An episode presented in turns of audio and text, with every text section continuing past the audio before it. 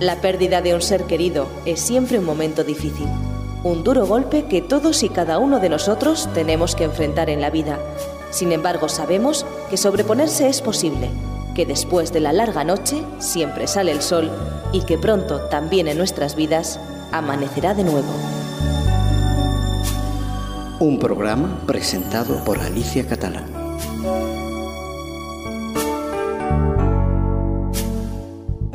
Os saludamos eh, de nuevo y os vamos a presentar un programa, queridos amigos, que pensamos que va a ser incluso un poco divertido. Ayer era esposa, hoy soy jardinera y electricista. Es el título que hoy nos va a ocupar. Os doy la más cordial bienvenida Estoy encantada de estar con vosotros nuevamente y espero que este tema sea de vuestro interés, que del mío ha sido, porque te quedas, eh, nos quedamos sorprendidos de las cosas que somos capaces de llegar a hacer. Según las viudas y los viudos con experiencia, en el primer año de viudedad suele haber tres averías grandes, importantes, en las casas, una detrás de otra y no quiero empezar con fatalismos, pero es que suelen pasar cosas así. Puede ser las cañerías tuyas, o las del vecino, que te inundan el techo, o averías del coche, las ruedas, puedes tener un, pinchazo. Eh, o sea, con esto no os quiero llevar a que penséis que esto tiene que ser eh, totalmente cierto. O sea, puede ocurrir o no, pero es que en las conversaciones que tenemos a veces eh, nos damos cuenta que de una forma u otra suele ocurrir. A lo mejor es que en estos momentos eh, nosotros nos damos más cuenta de que esto ocurre. Cuando llevábamos nuestra vida eh, en compañía, pues eh, ocurrían las cosas y lo veíamos como parte de la vida y ahora lo vemos más casi como una tragedia que nos ocurre por nuestro estado de ánimo. ¿Hay cualquier otra cosa que se pueda estropear? Pues sí, en la casa no solamente es el coche y las cañerías, pueden haber otras cosas. He oído contar de una viuda que perdió la funda de un diente el día antes del funeral. Se dejó abierto el grifo del lavabo y se le inundó la casa y por consiguiente estropeó el techo de los vecinos que vivían en el piso de abajo y no pararon sus desgracias a las pocas semanas estando comprando en un comercio y le robaron el monedero. ¿Qué podemos pensar eh, que hay detrás de todo esto?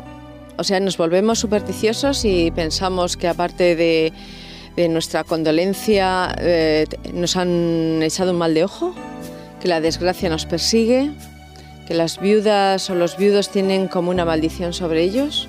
No, queridos amigos, solo es que estamos en el nivel más bajo de reflejos. Nuestra mente está confundida y la tristeza empaña la mente y no podemos estar al tanto de los problemas que pueden surgir. Si todo estuviera normal como antes de enviudar, prácticamente no le darías importancia, como te he dicho eh, anteriormente, a las cosas ocurridas partiendo del ejemplo anterior de la viuda. Si se te cae la funda de un diente, no pasa nada. Se llama al dentista, pides hora y si el diente no te duele y si te duele vas a urgencias, a cualquier dentista y se encarga de solucionarte el problema sin nada más. Pero en nuestro estado mm, todo es por lo menos tres o cuatro veces más grande y no es que sea más grande, es que es nuestra mente cansada la que lo ve más grande. El dejarte el grifo del lavabo abierto te puede pasar y seguro que te habrá pasado alguna vez en circunstancias normales y nada, llamando al seguro o a un fontanero y pidiendo disculpas al vecino y arreglándole lo estropeado y soportas eh, las consecuentes molestias con paciencia, se arregla todo, se pasa y no le das más importancia. La diferencia es que antes tenías un compañero o compañera que procuraba animarte y apoyarte y quitarte importancia y eso en todos los problemas de la vida es mucho. A lo mejor ni tenías que preocuparte de llamar tú a ningún operario o seguro, pues eh, tu compañero te lo resolvía. Con respecto al robo del monedero o cartera, si es un hombre viudo, tenemos que razonar que no roban solo los bolsos a los viudos o a las viudas. Las noticias lo corroboran, pero a los que les gusta lo ajeno, cuando vas por la calle o estás en un comercio, estación de tren, aeropuerto, etc., y ven que vas sola, a veces de luto, además con cara triste, despistado o despistada, te observan y eres presa fácil para ellos. Tú puedes pensar, si esto no me había ocurrido nunca, y puede ser verdad, pero la compañía, en fin, eh, no es igual ir uno que dos, lo que no se fija uno se fija el otro, y el uno se apoya al otro y, se cuida. Pero en estos momentos que va uno solo, eh, somos más, más vulnerables y estas personas amigas de lo ajeno se aprovechan. Os daré algún consejo. Llevar, a no ser que vayáis a arreglar algún documento, fotocopia del DNI, o si no eres del país, eh, fotocopia de tu pasaporte. Nunca llevéis originales. Las llaves de la casa, si se lleva bolsillo apropiado en la ropa, es mejor llevarlas ahí. Eh, llevarlas cerca de ti para sentirlas y, que eso te dé seguridad.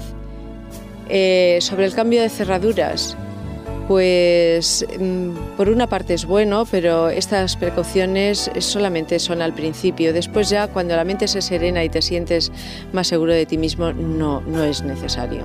No te sientas con temor eh, ni por la calle ni en casa, solamente tómate cuidados y precauciones. Con respecto al estar solo en casa, estarás de acuerdo conmigo que al estar solo y aunque tengas la televisión o la radio puestas, son nuestros mejores aliados. Se escuchan muchos más ruidos. Eh, el motor del frigorífico, los ruidos de la calle, el de la casa de los vecinos. Si vives en un edificio, esto de apartamentos, el ascensor, la dilatación de las paredes al hacer frío o calor, la calefacción al enfriarse los radiadores, etc. Procura que estos sonidos no te alteren ni te lleven a pensar que pudieran estar intentando entrar en la casa. Nunca te vuelvas miedoso los hombres, en este caso, son más valientes y no suelen tener estos sobresaltos, pero sí que su temor es el de que algún aparato de la casa o del coche pueda tener alguna avería. Otro de los electrodomésticos que nos pueden preocupar es el aire acondicionado, el triturador de basuras orgánicas y otros aparatos que suelen tener circuitos de seguridad y termostatos que separan cuando llegan a la temperatura deseada pero que si no se pusieran en marcha de nuevo por sí solos a través de la manipulación del mando apropiado o buscando un botón indicador, se pone de nuevo en marcha. No es siempre que se nos estropean las cosas, es que lo más seguro es que hasta ahora no nos hemos preocupado nosotras de estar al tanto de estos eh, pequeños electrodomésticos. Busca los libritos de instrucciones del aparato que no te está funcionando y si después de leer las instrucciones y manipular eh, lo que te indican todavía no funciona, tendrás que llamar a un técnico porque realmente no funciona. Descríbele el problema, pídele una estimación del importe de la reparación, esto es muy importante, y si trabajan con garantía. Lo que se nos aconseja es tener más de un presupuesto y después elegir. Después que tengas el asunto resuelto y la máquina funcionando, te sentirás la mujer más feliz, pues has sido capaz de resolver el problema y no has sido la víctima de la máquina. Cuando tengas a un operario que no conoces arreglando algo en tu casa y estés sola o solo, o hacer revisiones del gas, electricidad, etc., nunca digas que vives solo. Al contrario, sin mentir, y esto te lo digo con mayúsculas, sin mentir, da la impresión de que vive más gente en la casa. Utiliza las mismas precauciones si contratas algún servicio de algún taller de coches. No digas que vives solo o sola o que hace poco que enviudaste, ni que marcharás de vacaciones o de visita a casa de algún familiar, pues estos errores son complicados de rectificar. Con el tiempo busca una persona de esas que les llamamos manitas que sea de confianza y que te dejará tranquila al arreglar cualquier cosa o aconsejándote cómo puedes solucionar cualquier problemilla doméstico.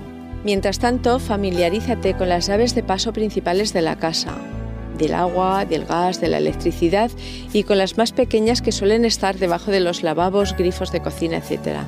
Con el tiempo todo esto no te parecerá un mundo, formará parte de tu vida cotidiana. Te aconsejo que te compres un libro sobre pequeñas reparaciones. Y además fíjate, cuando el operario está reparando algo, pues se aprende mucho y te puedes volver muy hábil. Tendrás que comprar algunas herramientas, que tendrás que buscarles un sitio fijo y dejarlas después de usar siempre en el mismo lugar. Antes de comprar, mira, porque es posible que tengas algunas herramientas por la casa, júntalas todas y que se te dé bien el, el prepararte para hacer estas pequeñas reparaciones. Ahora vamos a escuchar una intervención musical y enseguida volvemos, queridos amigos.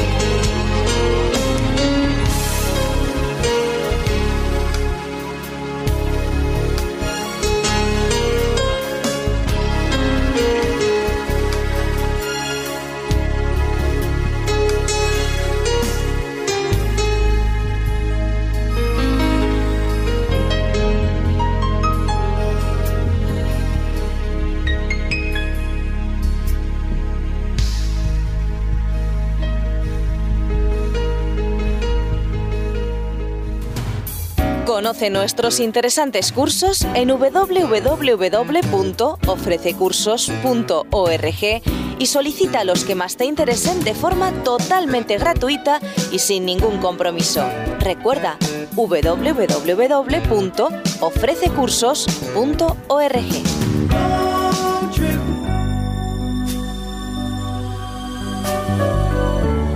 La pérdida de un ser querido es siempre un momento difícil un duro golpe que todos y cada uno de nosotros tenemos que enfrentar en la vida.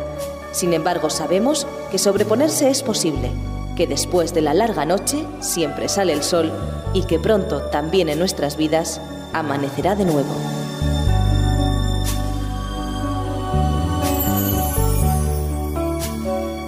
Queridos amigos, después de escuchar esta hermosa melodía, Vamos a dar la bienvenida a Estela Sotelo. Hola, ¿qué tal Alicia? Estoy feliz de nuevo de tenerte. Gracias, es un igualmente. privilegio y bueno, hoy es un, un tema que hasta le podemos sacar un, po un, poco de punta graciosa porque eh, de repente verte, eh, a ver qué es lo que te ha pasado, con un grifo que gotea, que puede inundar al vecino o eh, por ejemplo, verte cortando el césped si no lo has hecho nunca en la casa, Sí, sí. eh, la máquina no sabes bien cómo funciona, pero quieres tener tu tiempo ocupado y entonces hay una serie de, de preguntas que queremos hacerte de nuevo. ¿Cómo piensas que podemos enfrentar el choque de hacernos responsables de mantener nuestro hogar y nuestro coche sin averías? O sea, ¿eso nos puede traumatizar o, o cómo nos tomamos este tema? Sí, yo creo que es, es un choque, realmente. Sobre todo si mm, mientras estuvimos con nuestros compañeros de la vida, Sí. ¿eh? el cónyuge, que ahora falta, eh, no hemos tenido la precaución, no hemos tenido el interés de, de- de investigar por esos, esas reparaciones y no sabemos ni cómo se utiliza, ni, ni cómo se enciende, cómo se apaga, pero no por ignorancia, sino porque por falta de interés, ¿verdad? Por falta de interés. Y porque había alguien que lo hacía. Exactamente. Y ese descanso en el otro es fabuloso. Pero claro, luego nos enfrentamos al hecho de que, bueno, ahora me toca a mí solucionar, ¿no? Y entonces en ese caso, em, por unos días, y encima así como comentabas tú, con la distracción nuestra de la mente, porque estamos en otra mm, situación que ya no tenemos todas las alertas, todos los sentidos puestos en todo, sino que estamos muy, muy, em, eh, digamos, focalizados en el dolor. Entonces, claro, nos vamos a dejar el grifo abierto y vamos a hacer un montón de cosas y el coche mal estacionado y lo que sea. Y entonces, claro, de esa manera eh, es como que también provocamos que muchas veces decimos las desgracias no vienen solas, pero a veces las provocamos Sí, sí, sí. y eh, algunas serán más difíciles que otras de solucionar. Bueno, yo pienso que mm, eh, lo ideal sería prevenir eh, siempre porque no siempre eh, nuestro compañero o compañera de la vida está, sobre todo mm, me refiero al hombre, ¿no? Porque Sí. es generalmente el que decimos, bueno, tiene que ser el técnico de casa, El ¿no? técnico de casa. Sí, y entonces cuando mm, eh, está de viaje o cuando no lo tenemos en casa deberíamos informarnos un poquitito. Yo conozco mujeres que saben más que ellos eh, Sí. cómo funcionan los aparatos porque son ellas las que lo, lo utilizan más, ¿no? Pero en el caso de que descansemos demasiado en el otro, entonces sí que nos conviene mm, saber algo y no temerle a leer el prospecto, el, el folleto explicativo y buscar que en, en muy raros casos no está en español Sí. es- y buscar en nuestro idioma, ¿verdad? Para poder enterrarnos un poquitito. De esa manera también nos vamos a sentir más útiles y nos realizamos, nos sentimos bien. Bueno, pero supongamos ahora que no. No hemos hecho eso, no nos ha interesado, hemos descansado muy bien y entonces ahora tenemos que empezar nosotras. Cuanto más pronto mejor.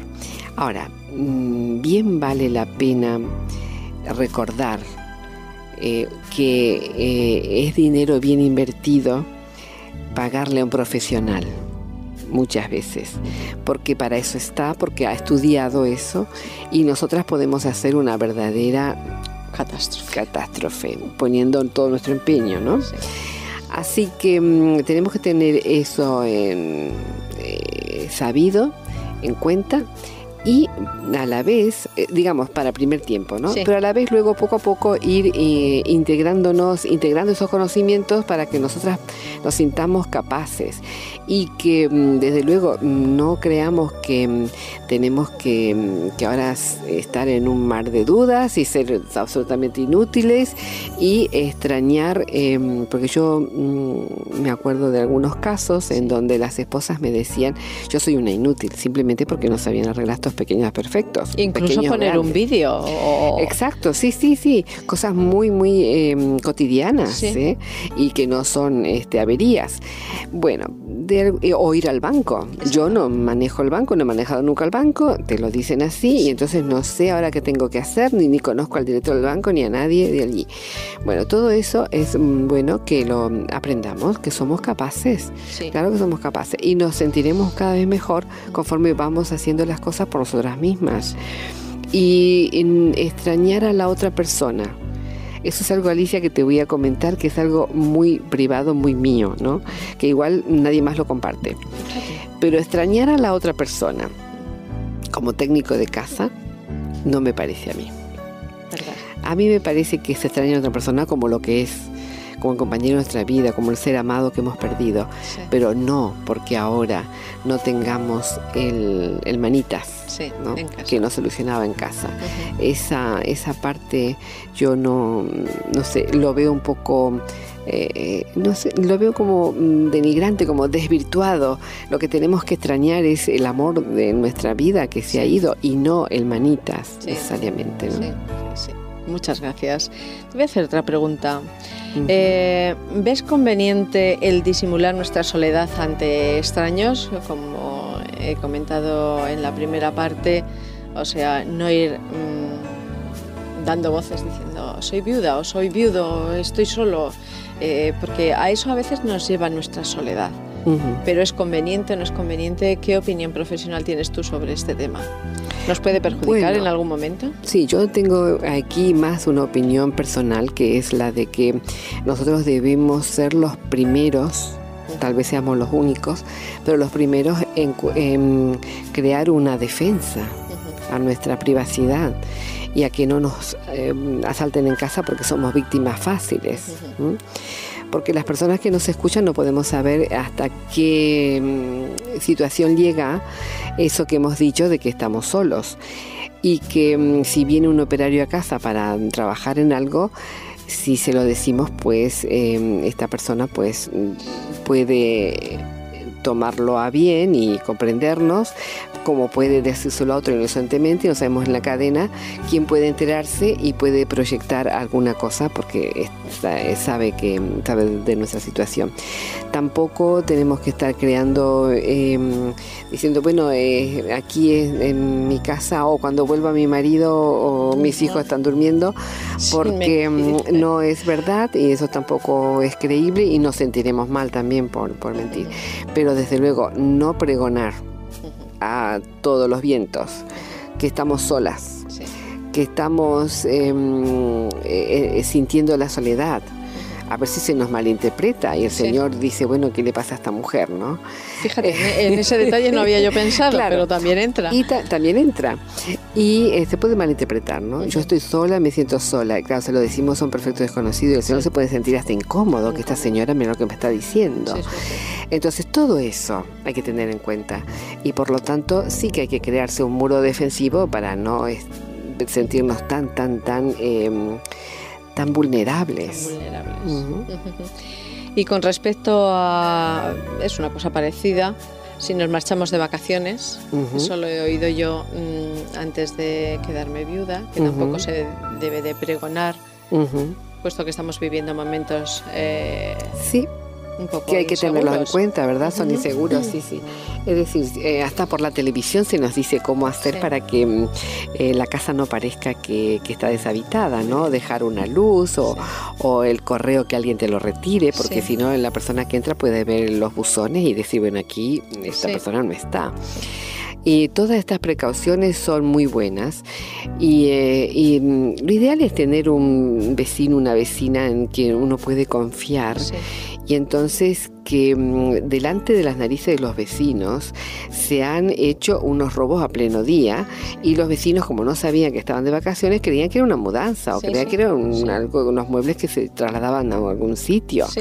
Entonces, eso deberíamos tener también una precaución de poder decir a alguien, mira, sí que me voy de vacaciones, no quiero que se sepa, tú lo comprendes, pero em, quiero que sepas que nadie tiene la llave de mi casa, por lo tanto si ves algún movimiento extraño tienes que denunciarlo, tienes mi autorización.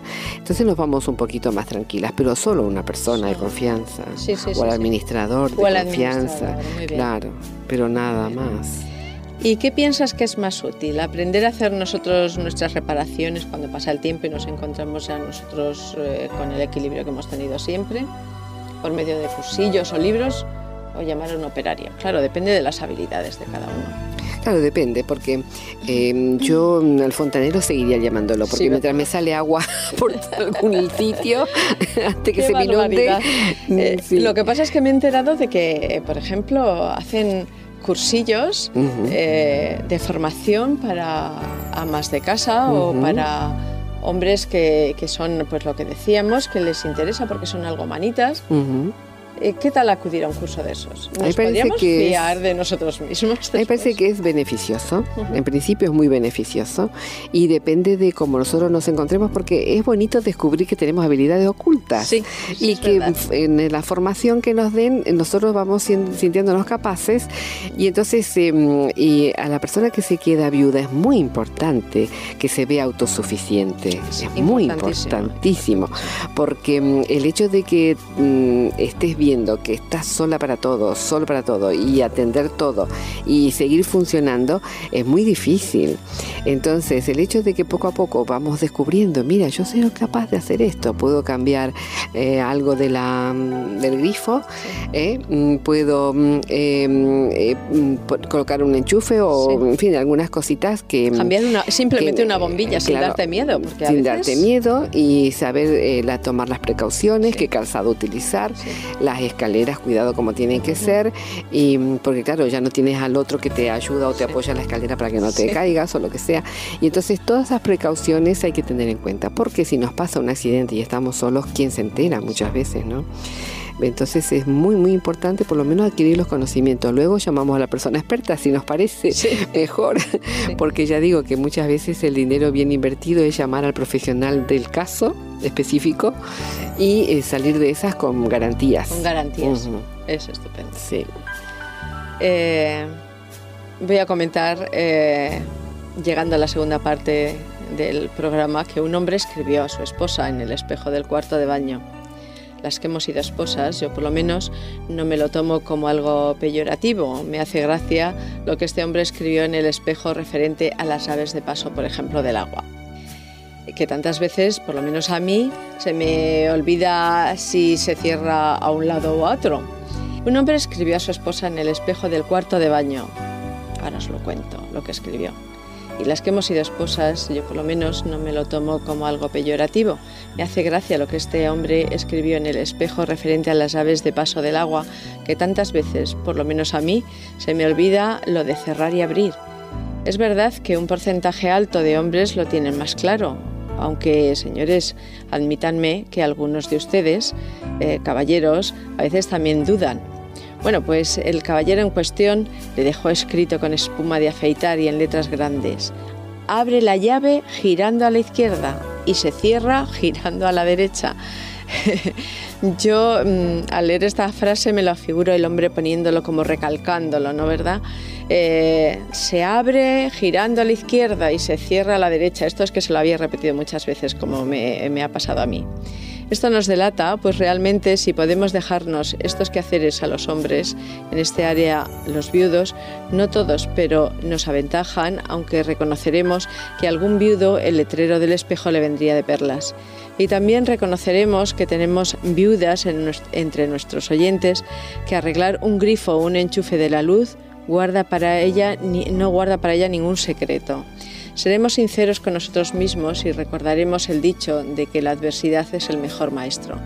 Por lo tanto, la vida se encarga, por medio de ella, la adversidad, de enseñarnos, pero cosas que si nos paramos a pensar, lo más seguro es que ni teníamos interés en aprender. Pero así es la vida.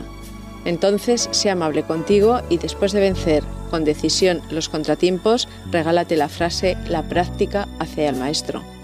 En los Evangelios Jesús nos dice que estará con nosotros todos los días de nuestra vida. Si nosotros queremos, por lo tanto, está dispuesto a ayudarnos en todo, y yo doy fe de ello. Pero a Josué también le dijo, mira que te pido que te esfuerces y seas valiente no temas ni desmayes, porque Jehová tu Dios estará contigo por donde quiera que vayas. Este texto lo encontramos en el libro de Josué 1.9. Y hoy, con el recuerdo de este texto bíblico que nos lo tenemos que aplicar a nosotros por la circunstancia que nos toca vivir, tenemos que esforzarnos y ser valientes.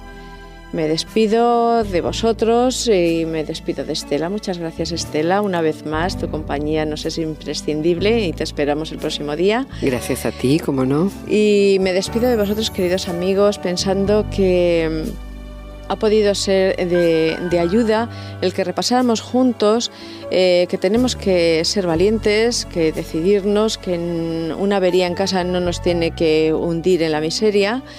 Y, que os voy a dar a continuación una lista de, herramientas que será bueno que tengamos en casa, eh, lo dejo para lo último y, que nada, os animéis a resolver sin eh, ninguna duda y sin ningún temor todos los problemas eh, pequeñitos un poquito más grandes que nos puedan surgir en casa. hablando de nosotras, viudas, podemos llegar a, hacer cosas grandísimas y a ser dueñas de, todos los contratiempos que en nuestro hogar puedan surgir. Eh, os voy a hacer, eh, os voy a leer una lista que he confeccionado eh, de las herramientas y cosas que es bueno que tengamos a mano, sabiendo siempre dónde se encuentran y en un momento dado tenerlas o para emplearlas nosotros o si pedimos ayuda a algún vecino o si contratamos un operario y le hiciera falta por alguna cosa, tener siempre la idea de que están en un sitio concreto. Os voy a empezar diciendo que un extintor en una casa es importantísimo. Una linterna, aceite lubricante, el que normalmente llamamos 3 eh, en 1, velas, cerillas, tijeras, llave inglesa de diferentes tamaños, destornillador plano y de cruz, también de diferentes tamaños, un martillito, cinta aislante, bombillas de diferentes roscas.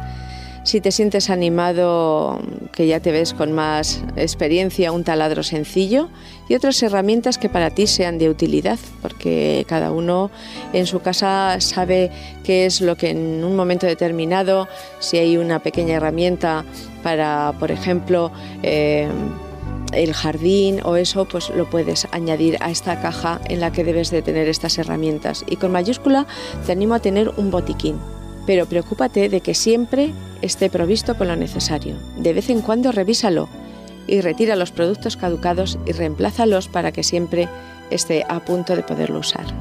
Un saludo muy amable y muy cariñoso para todos vosotros. Hasta el próximo día.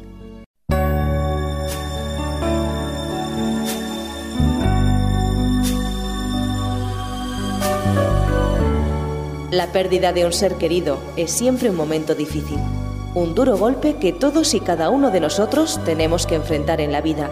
Sin embargo, sabemos que sobreponerse es posible, que después de la larga noche siempre sale el sol y que pronto también en nuestras vidas amanecerá de nuevo.